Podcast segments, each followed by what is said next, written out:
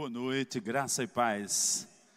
Parabéns, né, àqueles que vão estar recebendo o certificado e aqueles que também se formaram ano passado. É mesmo um momento que devemos celebrar. Nossas conquistas devem ser celebradas. E eu me sinto muito honrado de participar desse dia Rema, onde você vai estar recebendo, né, esse documento, esse papel, mas mais importante é o que foi colocado para dentro de você, amém? Eu fico muito feliz por isso, por essa visão. A Alumni realmente é uma associação dos graduados para nos manter conectados e nos manter na palavra que a gente já ouviu. Paulo falando para Timóteo disse coisas bem interessantes e eu vou repetir uma delas aqui em 2 Timóteo capítulo 2, no verso 1. 2 Timóteo capítulo 2, verso 1, vamos conferir algo bem interessante que Paulo falou para Timóteo que vai nos ajudar a compreender. Diz assim: opa, viajou aqui, deixa eu localizar. 2 Timóteo 2, verso 1. Paulo disse para Timóteo Perdão. Vamos lá. Puxar aqui com a mão mesmo.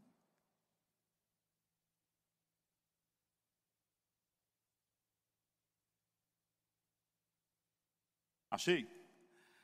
Tu, pois, filho meu, fortifica-te na graça que está em Cristo Jesus. E o que da minha parte ouviste através de muitas testemunhas, isso mesmo transmite a homens fiéis e também idôneos para instruir a outros. Então, Paulo foi aquele que discipulou, trouxe crescimento à vida de Timóteo.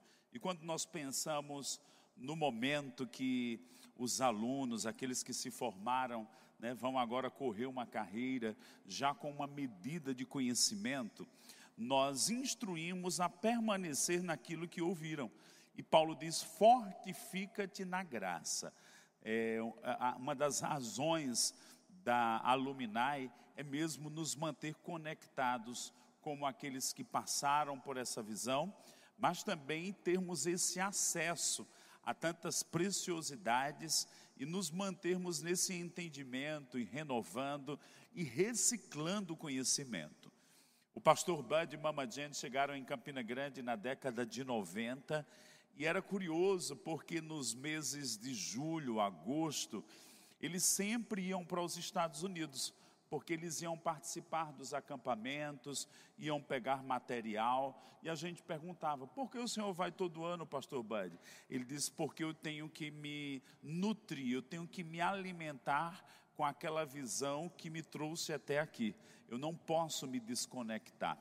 E sabe, irmãos, eu fui testemunha em 1999, 2000, ouviu-se nos Estados Unidos pela presença de tantos ministros, pregadores que iam em Campina Grande, iam nos nossos eventos, e eles levaram a notícia de que o pastor Bud tinha sido muito fiel no sentido de reproduzir aquilo que acontecia no Rema.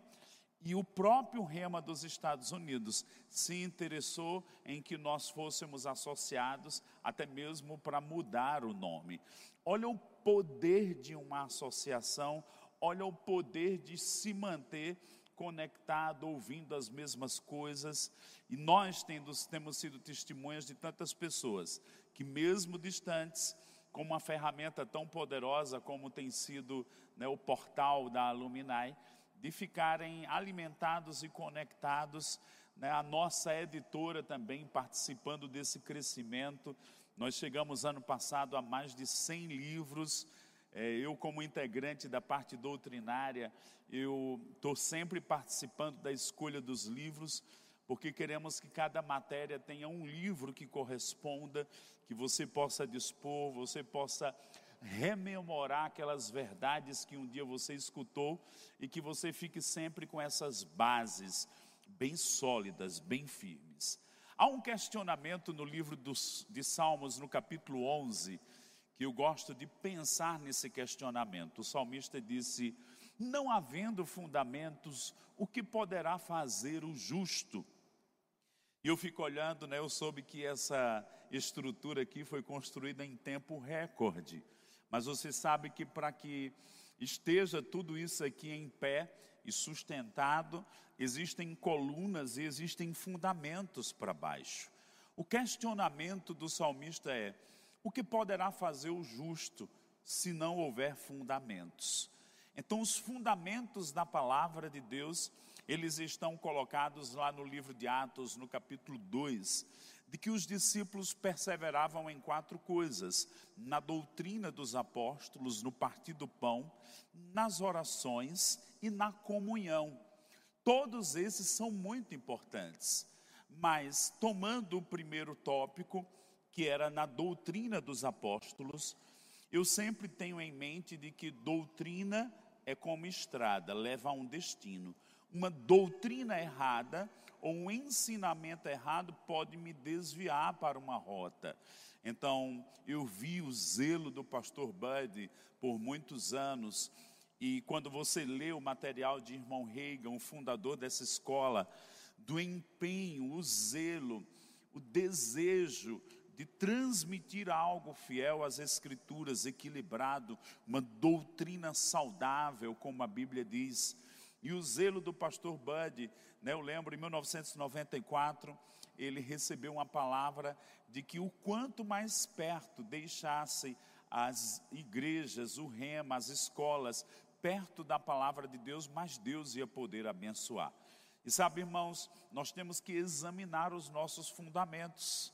Né? Um construtor, eu fui testemunha agora recente, de que teve que demolir uma parte construída porque não estava bem construída. Estava seguro, talvez por um, dois, três anos, mas daqui um tempo aquilo precisava ser reformado. E para não esperar o tempo, já consertou para ajustar o fundamento e aquela estrutura para que não tivesse problemas na frente. A pergunta do salmista: não havendo fundamento, que poderá fazer o justo? E a resposta é: se nós não temos fundamentos fortes na palavra de Deus, nós vamos nos perder, nós não vamos ter onde colocar os pés firmes. Ou como Jesus disse: aquele que ouve as minhas palavras e as pratica, é semelhante ao homem que construiu uma casa sobre a rocha. Aquele que ouve e não pratica é como aquele que construiu a casa na areia. Esses primeiros dias desse ano, eu tive com a minha família, a minha esposa Camila e com meu filho Caio Petros e a Tessa. Vamos passar uns dias em Maragogi, uma praia muito bonita de Alagoas. Acho que cinco, seis dias. E eu brinquei bastante com meus filhos. Foram férias mesmo, né? De sentar na praia, brincar, divertir, comer, correr, andar de barco. E aí é, a gente comprou e ganhou uns brinquedos de brincar na areia, balde, né, de fazer castelo. E eu fiquei duas, três horas lá e fiz um castelão gigante. Ela ficou realizada. Mas o bom não foi esse dia, o bom foi o outro dia. Quando nós chegamos para ir para a praia novamente, gente, a minha princesinha, né, a Tessa, um ano, é, aliás, três anos e oito meses, ela deu uma rodada assim na praia, ficou olhando, procurando, disse: Papai, cadê o castelo? E aí eu fui explicar: Minha filha, a maré encheu e o castelo era de areia. Levou tudo, vamos ter que fazer outro. Moral da história. Sabe, irmãos, quando a gente não está firmado na rocha da palavra, as circunstâncias vão levar. Mas eu declaro que aquilo que foi colocado dentro de você vai te sustentar nos dias difíceis aquilo que foi colocado dentro de você, você vai proteger também. Porque as pressões da vida e o não ouvir novamente pode roubar isso. O diabo pode roubar o tempo, uma vida só no natural, mas eu declaro que você vai se manter conectado com a palavra de Deus. Posso ouvir um amém? Abre comigo também a tua Bíblia nós vamos ver algo bem interessante em 2 Pedro, capítulo 1. 2 Pedro, capítulo 1, nós vamos achar algo interessante que Pedro transmite nessa carta.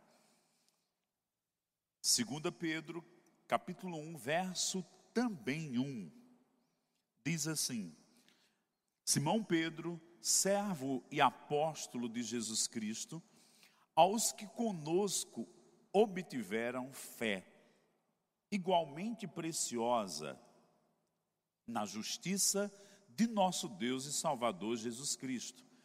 Verso 2: Graça e paz vos sejam multiplicadas. Fala comigo, multiplicadas. Eu gosto dessa palavra.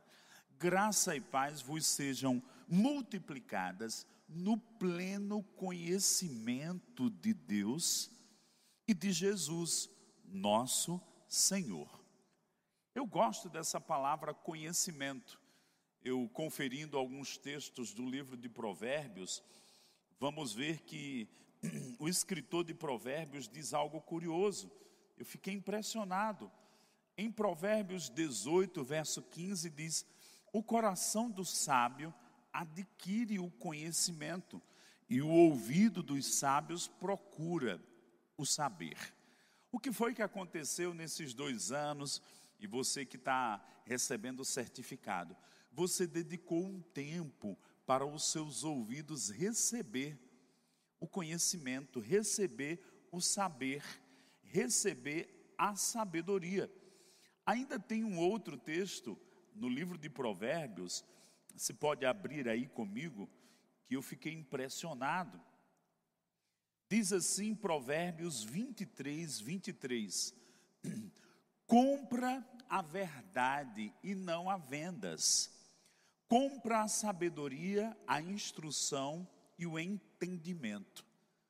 Eu estava vendo hoje umas figuras e era assim: era uma pessoa sentada num sofá e um paredão aqui de livros, como se fosse uma grande biblioteca. E por trás desse paredão, uma represa. E a moral da história era assim: se você tirar um livro, aquilo que está armazenado vai jorrar sobre você. Sabe, irmãos, quando a gente dedica um tempo para o conhecimento, para a sabedoria, para a instrução, isso vai nos salvar. E é curioso esse termo aqui, compra. Uma outra versão diz adquire. Você investiu um tempo, investiu parte do seu dinheiro para um conhecimento. Não deixe isso sair de dentro de você. E talvez alguém de fora diga, mas pagar para aprender a palavra de Deus, deixa eu te dizer, mais caro é o preço da ignorância. Mais caro, gente, é o preço da ignorância. E aí Pedro diz: graça e paz vão ser multiplicados em nossa vida no pleno conhecimento. Eu sei que para esse tempo você chegou numa plenitude, mas sabe, para cada etapa vai ter uma nova plenitude. Um dia eu recebi certificado, um dia eu recebi o diploma, mas eu não me satisfiz, porque a gente vai crescendo e Deus tem medidas maiores de conhecimento. Eu ainda continuo estudando verdades que eu recebi naquele começo e que essas medidas vão crescendo e estão ainda acrescentando coisas poderosas na minha vida. E deixa eu te dizer, estão ainda multiplicando graça e paz na minha vida. Eu declaro que aquilo que Deus começou na sua vida não vai parar, porque você está recebendo isso. É apenas um trampolim para você ir para dimensões maiores. E sabe, irmãos, aquilo que diz em Efésios lá no capítulo 4, que nós estamos crescendo para chegar à estatura de varão perfeito. Então isso só vai aumentar na sua vida, isso só vai te levar a você ser uma bênção para outras pessoas. Isso vai fazer com que você experimente a plenitude de Romanos capítulo 1. O que que diz Romanos capítulo 1 que você sabe que essa é uma escola de fé. Romanos capítulo 1 diz algo curioso. Você pode ver lá comigo agora.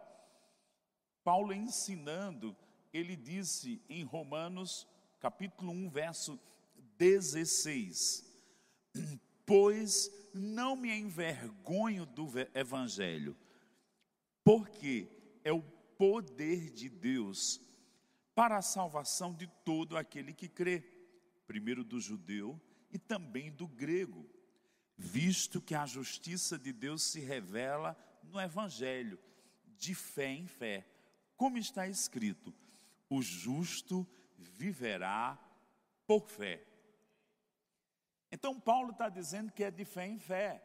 Uma medida do conhecimento chega para a minha vida, me estabelece em um nível, em um batente, né? como a gente está vendo essa escada, em um patamar da fé.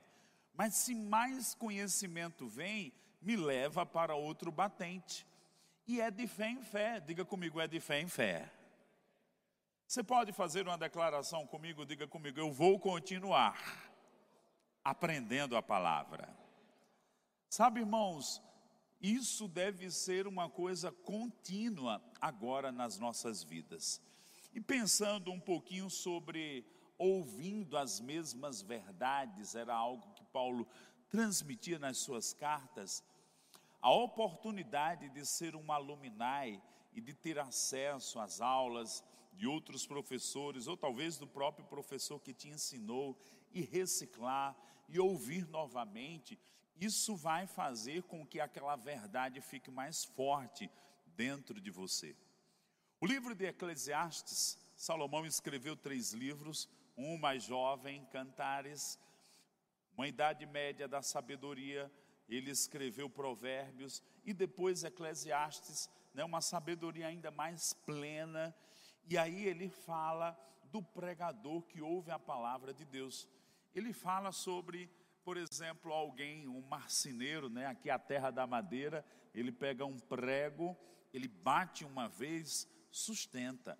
Mas quando ele bate duas vezes naquele prego com o martelo, aquilo fica mais profundo. Sabe quando você ouve a mesma verdade duas vezes ou várias vezes, vai chegar um ponto de que aquilo vai não ficar apenas na tua consciência, no teu intelecto, vai descer ao teu coração. Ezek W. Kane dizia num dos seus livros, falando do homem oculto do coração, que a nossa mente é um portão para o nosso espírito. Eu declaro que nós vamos ter a palavra de Deus tão sólida, tão profunda, tão revelada no nosso espírito, que nós vamos ter o que dar, ter o que falar. Nós vamos ser aconselhados pela própria palavra que está dentro de nós. O grande Salmo 19, o salmo do rei Davi, ele disse: Que o meu meditar seja agradável diante de ti, Senhor.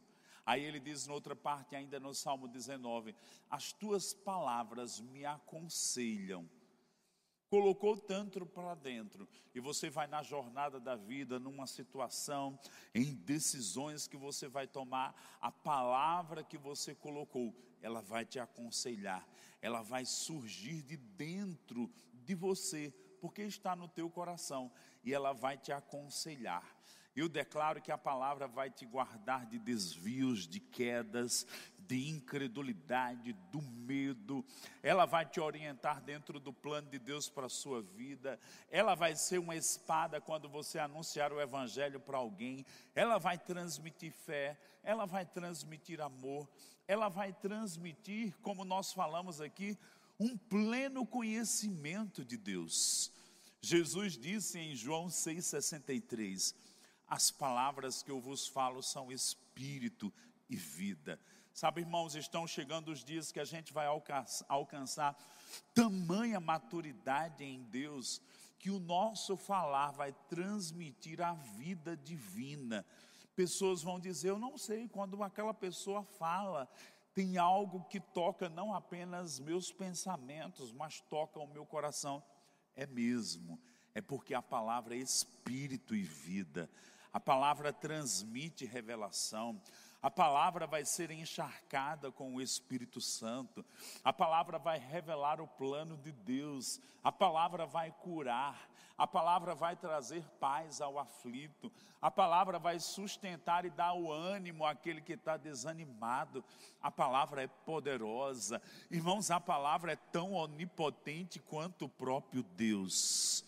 A palavra é tão viva E aquele centurião reconheceu ela de tal maneira como divina que ele disse para Jesus: Não precisa ir lá, basta uma palavra. Deixa eu te dizer, nós vamos nos levantar a um nível de fé que vamos saber que simplesmente quando a palavra é proclamada, ela vai produzir exatamente o que ela diz. Porque nós somos agora o povo da fé. Nós somos da fé. Você é da fé. E você não vai deixar essa fé ser roubada. Pelo contrário, de fé em fé, você vai robustecer, você vai continuar você vai experimentar, como diz Provérbios 4, lá no 18 e 19 a vereda do justo. O mesmo justo que lemos aqui, Romanos 1, 16 e 17. A vereda do justo é como a luz da aurora, que vai brilhando mais e mais até ser dia perfeito. Eu declaro que a sua vida não vai ser uma vida de altos e baixos. Eu declaro que a sua vida não vai ser uma vida de inconstâncias, de vale e de montanha. Eu declaro que a sua vida vai ser como a vereda do justo, cada dia mais luz e revelação, cada dia mais experiências gloriosas com Deus, até chegar na plenitude do meio-dia, onde você vai experimentar aquela robustez que nada mais te abala, que você sabe que a fé opera na sua vida, que você não recua, que você tem plena convicção de que Deus está com você todos os dias, que você tem consciência de que Hebreus 13 lá no verso 5, 6, quando Deus diz: Nunca te deixarei, nunca te abandonarei, que a assistência divina, que os céus estão abertos sobre sua vida, isso vai estar tão profundamente arraigado dentro de você, que não tem quem vai te arrancar mais de uma vida de fé. Diga comigo, eu sou da fé. E sabe, irmãos, essa manutenção, ela é muito importante. Tem alguns livros que eu leio anualmente. Alguns livros de irmão Reiga, Crescendo Espiritualmente. Eu leio anualmente para eu me avaliar, né, para que eu examine se tem alguma rachadura, se tem alguma brecha que eu preciso fortalecer, se tem algum tema, se tem alguma coisa no meu coração que eu preciso fazer uma manutenção. Deixa eu te dizer, a Aluminai vai te dar essa assistência de você fazer uma manutenção e continuar crescendo. Diga comigo, eu vou continuar crescendo. E sabe, essa oportunidade de você poder, vez por outra, né? Escolhe uma matéria por ano. Esse ano eu vou estudar tal matéria. E se programa, bota aí no teu programador do teu calendário, da tua agenda, tal dia vai ter tal matéria, eu vou me programar para fazer essa matéria, vou reciclar novamente, não vou perder nenhum dia de aula, né? Mantém isso, porque isso vai fazer com que você avance muito mais. Então nós sentimos e sabemos que essa é uma oportunidade muito gloriosa. E eu queria terminar com isso. Né? Nós estamos avançando, gente. Você faz parte de algo tão grande e eu fico pensando naquilo que a Bíblia fala sobre o vale dos ossos secos. A Bíblia diz que Deus levantou aquele profeta e ele profetizou sobre o vale dos ossos secos. Diz que osso a osso se juntou. E o vento que vem dos quatro cantos veio e soprou vida. E se você continuar naquela visão, diz que se levantou um poderoso exército. Sabe de uma coisa? Nós estamos virando um poderoso exército dos homens e mulheres que passaram um tempo comprando conhecimento, adquirindo conhecimento, recebendo a instrução, renovando a mente, saindo de uma vida superficial, de uma compreensão muito elementar da vida cristã e indo para lugares onde a gente começa a frutificar. Eu declaro que você vai ser frutífero onde você estiver plantado, mas eu declaro também como nesse capítulo que nós abrimos aqui, Paulo falando para Timóteo que nós vamos ser como um exército, como um soldado, que não se embaraça com as coisas dessa vida, uma autodisciplina tão sólida em nossas vidas, que vão olhar para nós e vão dizer: Eu quero conhecer o seu Deus, eu quero conhecer aquele que te sustenta. E sabe, irmãos, como diz 1 Pedro 2,10, nós vamos anunciar as virtudes daquele que nos chamou das trevas para a maravilhosa luz. Eu vejo um exército, você tá, faz parte de um exército, assim como no natural.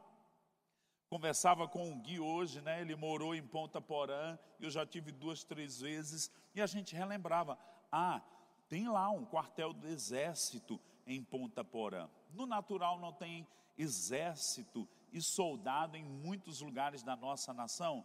Pois então, Deus está formando um exército que conhece as coisas do alto, as coisas celestiais, um exército que sabe quem o arregimentou, muito mais do que líderes nos chamam, nos chamam ou eu estou aqui como um líder te conclamando, Jesus nos chamou e nós estamos alistados nesse exército.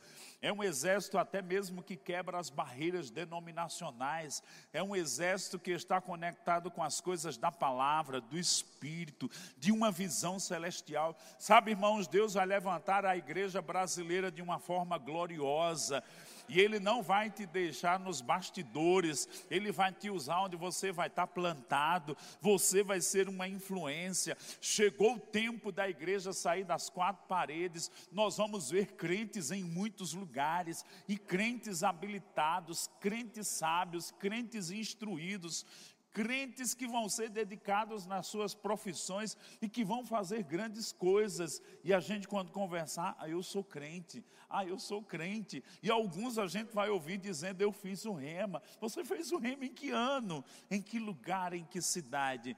E vamos ver o poder da palavra levantando e nos levando ao centro da vontade de Deus. Eu declaro que você não vai ficar na periferia da vontade de Deus. Eu declaro que você vai adentrar para as coisas que Deus tem para a sua vida. Eu declaro que você vai cumprir a vontade de Deus. E vai chegar um dia, se Jesus não voltar na nossa geração, que nós vamos dizer, como Paulo diz: cumpri a carreira, guardei a fé. Fiz tudo o que Deus tinha para eu fazer durante minha existência. Sabe de uma coisa?